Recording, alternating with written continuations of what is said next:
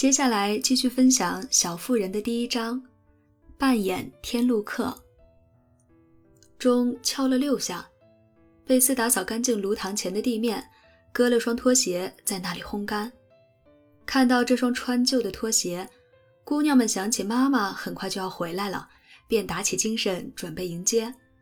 梅格不再说教，把灯点亮。艾米没等别人叫，就起身让出安乐椅。乔忘记了疲惫，一咕噜爬起来，把拖鞋摆到离炉火更近的地方。这鞋都旧了，妈咪应该换双新的了。我可以用我的钱给他买呀，贝斯说。不，我来买！艾米大喊。我最大。梅格刚开口，就被乔坚决地打断了。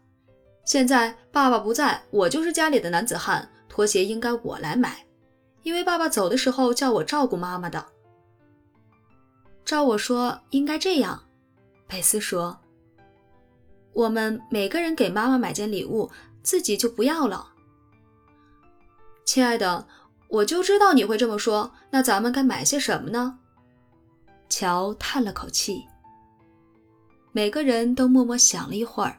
然后梅格宣布：“我要买副漂亮的手套。”这个点子似乎是他盯着自己漂亮的小手想出来的。我要送军鞋，最好的那种。乔大声说：“我打算送手绢，带花边的。”佩斯说：“我就买一小瓶古龙水吧，妈妈喜欢这个，也不太贵。”我还能剩下点钱买铅笔呢。艾米接过话茬。可是怎么送给他呢？梅格问。放在桌上，领他进来，我们一起看着他拆开。你忘了咱们以前是怎么过生日的了？乔回答。每次轮到我带上小花冠，坐在椅子上，看着你们一个一个走过来，送上礼物，再亲一下。我心里头就直打鼓。我喜欢礼物和亲吻，但当着大家的面拆开，真是好吓人。贝斯说，一面烤火，一面烘面包，准备拿来当茶点。让妈妈觉得咱们是给自己买东西，然后给她个惊喜。梅格，咱们明天下午就去买吧。圣诞夜的那场戏还有很多东西要准备呢。乔说，他双手背在身后。脑袋高高昂起，在屋里走来走去。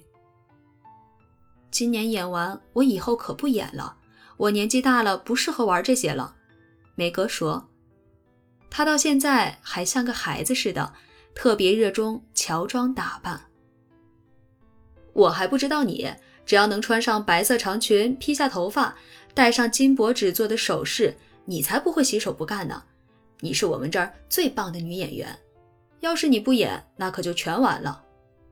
乔说：“咱们今天晚上就该排练了，来吧，艾米，演一下晕倒的那场戏。你僵硬的像根火棍似的。”我也没办法呀，我又没见过别人晕倒，也不想跟你一样直挺挺的倒下去，弄得身上青一块紫一块的。要是我能轻轻倒下去，我会的，不然还不如优雅的倒在椅子上呢。就算雨果拿枪指着我，我也不在乎。艾米反唇相讥，她其实没什么表演天赋，被选上演这个角色，完全是因为她个子娇小，可以尖叫着被大反派扛下去。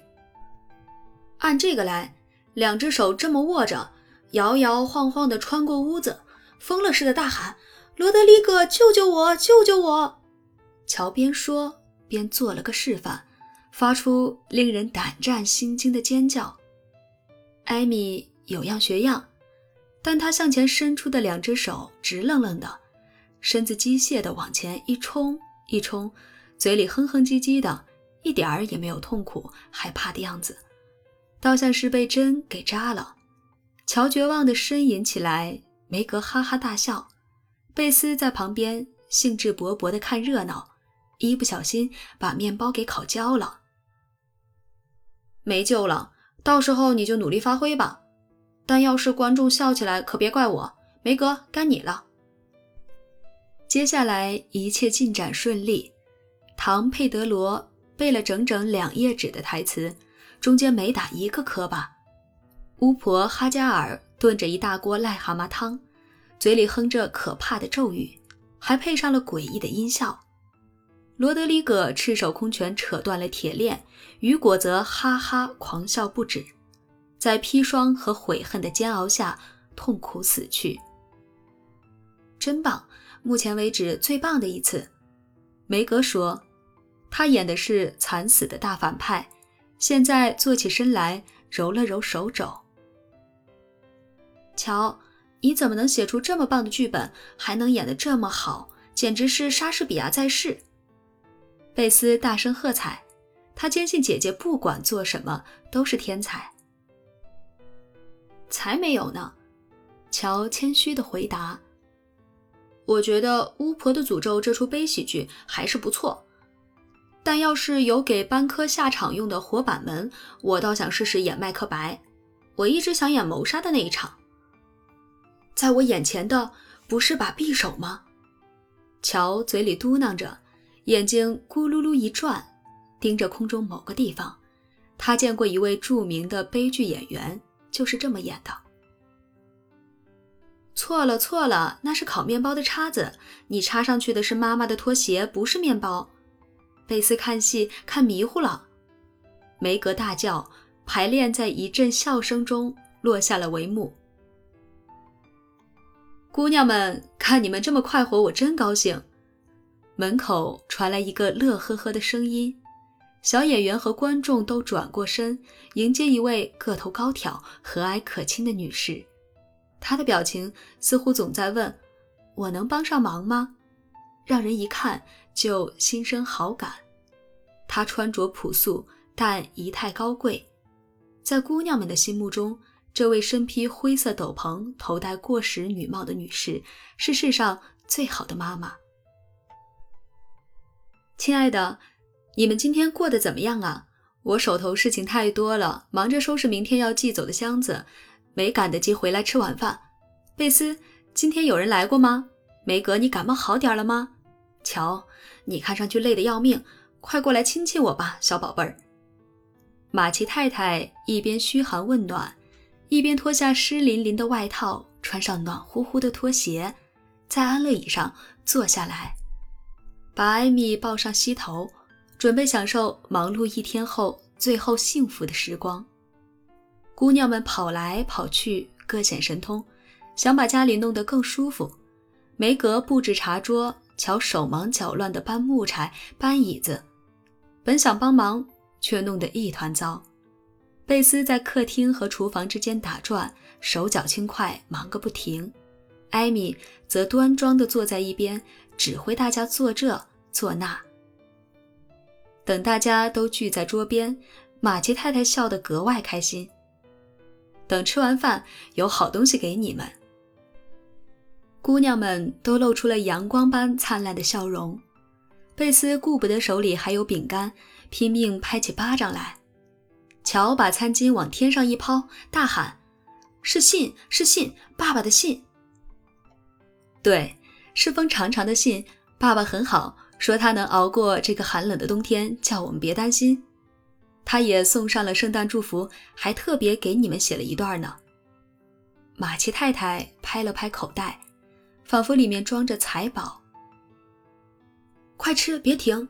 艾米，别握着拳头冲盘子傻笑。乔嚷着，他迫不及待地想吃完去看信，结果被茶呛到了。面包也掉到地毯上，还是涂黄油的那一面朝下。贝斯不吃了，悄无声息地走到屋角坐下，等着其他人吃完，对即将到来的时刻充满期待。爸爸过了征兵的年纪，身体也不适合当兵，却去做随军牧师，真是太伟大了。梅格深情地说。我真希望能做个鼓手，做个随军小贩，是这么说的不？就算做个护士也好，起码能陪在爸爸身边，给他帮帮忙。乔大发牢骚，睡在帐篷里，吃些鬼玩意儿，用锡杯喝水，这肯定很难受。艾米叹了口气：“妈咪，爸爸什么时候能回来呀？”贝斯问，声音有点颤抖。还得好几个月呢，亲爱的，除非他病了，他会尽可能待下去的，能待多久就待多久，努力履行自己的职责。我们也不该要他提前回家。好了，现在都过来听我读信吧。大家都围在壁炉前，妈妈坐在大扶手椅上，贝斯坐在她脚边，梅格和艾米一边一个坐在扶手上。乔则趴在椅背上，这么一来，就算念到催泪的地方，别人也看不见他情感流露。在那个艰难岁月里，前方来信很少有不催泪的，特别是父亲寄回的家书。但在这封信里，爸爸对战争的艰苦、凶险和思乡之情一笔带过，将军旅生活、行军过程和军队里的新闻。娓娓道来，让人读着愉快，心中充满希望。直到信的末尾，他才情不自禁地流露出浓浓的父爱，显然非常期待回家跟女儿们团聚。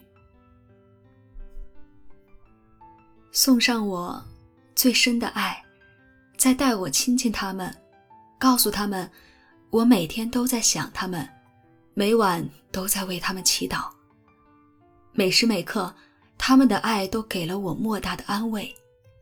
还要再等上一年，我才能见到他们，这看上去似乎很漫长。但请提醒他们，在等待的日子里，我们都该努力工作，不要虚度时光。我知道，他们会记住我说的话，做妈妈的好孩子，履行自己的责任，勇敢地面对心魔，战胜自我。等我回到他们身边的时候，他们都会成为让我无比欢心、无比骄傲的小妇人。妈妈读到这里，大家都开始啜泣。乔任由大颗泪珠从鼻尖滑落，艾米不顾卷发会乱，把脸埋在妈妈的肩头，抽噎地说：“我是个自私的小丫头，但我会努力变好。”一定不叫爸爸失望。我们都会的。梅格也哭了。我太在意外表，讨厌工作，但以后一定不会了。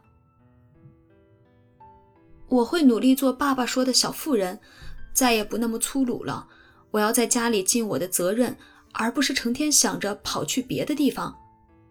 乔说，他心知肚明，要在家里。管住自己的脾气，可比去南方对付一两个叛军难多了。贝斯什么也没说，只是用蓝色军袜默默擦掉眼泪，拼命织起来。他没有浪费一点时间，马上开始履行手头的职责，并暗暗下定决心：等爸爸回来的时候，要变成他想看到的样子。马奇太太打破了乔说完那句话后屋里的沉默，故意用欢快的语气说：“你们还记得以前演《天路历程》的时候吗？你们那时候还是小家伙呢，最爱叫我把百纳袋绑在你们背上当做重担，然后戴上兜帽，拄上棍子，拿上纸卷，从地窖，也就是毁灭城走上来，穿过屋子，往上爬呀爬。”一直爬到屋顶，你们在屋顶上放了不少好东西，当做是天国。那可真好玩，特别是从狮子旁边经过，大战恶魔，穿越峡谷。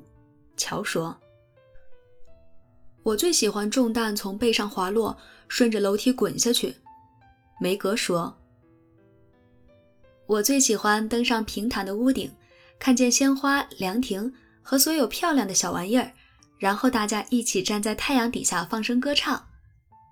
贝斯微笑着，仿佛回到了美好的往昔。我记不大清了，只记得地窖和黑漆漆的入口挺吓人的。屋顶上的蛋糕和牛奶倒是挺好吃。要不是我年纪太大，倒想继续玩呢。十二岁的艾米故作老成，鄙视那个小孩子的游戏。亲爱的，这种事儿不分年纪大小，我们一直在演这出戏，只是方式不一样罢了。我们重担在肩，路在眼前，对真善美的渴望引导我们克服重重困难，汲取经验教训，找到内心的安宁，也就是真正的天国。好了，我的小天路客们，重新踏上旅程吧，不是演戏，而是认真的。看看爸爸回来的时候，你们能走多远？真的吗，妈妈？我们的重担在哪儿呀？艾米问道。这位小淑女一点想象力也没有。除了贝斯，你们刚才都把各自的重担说出来了。贝斯，你真的没有吗？妈妈说。我有，我的重担是锅碗瓢盆、抹布扫把，嫉妒家里有好钢琴的姑娘，还有怕见生人。贝斯说的实在滑稽，大家心里都想笑，但没有笑出声。生怕伤了他的自尊，我们就这么办吧。经过深思熟虑，梅格拿定了主意。这不过是努力向善，换个说法，天路历程的故事能帮到我们。虽然我们都有向善之心，但做起来不容易，一不小心就会忘记，不能全身心投入。咱们今天晚上本来陷进了绝望沼。妈妈就像书里的扶助一样，把我们拽了出来。咱们应该像天路客一样，拿上指路的羊皮卷。这可怎么办呀？乔问。履行职责原本是件挺无聊的事儿，他很高兴能用想象力给他添上几分浪漫色彩。圣诞节早上，瞧瞧枕头底下，你们就会找到指路手册了。马奇太太说。老汉娜过来收拾桌子的时候，大家还在讨论新计划。接着，姑娘们取出四只针线篓，开始穿针引线，给马奇姑婆缝被单。做针线活很无聊，但今天晚上没有人抱怨。他们照乔的建议，把长长的缝边分成四段，分别叫做欧洲、亚洲、非洲和美洲。这么一来，效率就高多了。特别是可以一边缝一边聊起不同的国家。九点钟，他们放下手里的针线活，像往常一样，在上床睡觉之前先唱歌。家里的钢琴又破又旧，只有贝斯灵巧的小手能弹出优美的曲子。他轻轻按动泛黄的琴键，为姐妹们淳朴的歌声伴奏。梅格的嗓音如长笛般清亮。她和妈妈是这支小小唱诗班的领唱，艾米的声音像小蟋蟀一样轻，乔则随心所欲地乱唱一气，老在不恰当的地方飙个高音，加个颤音，把曲子悠远的意境全给毁了。从牙牙学语的时候起，四姐妹就一直这么唱：一闪一闪亮晶晶，满天都是小星星。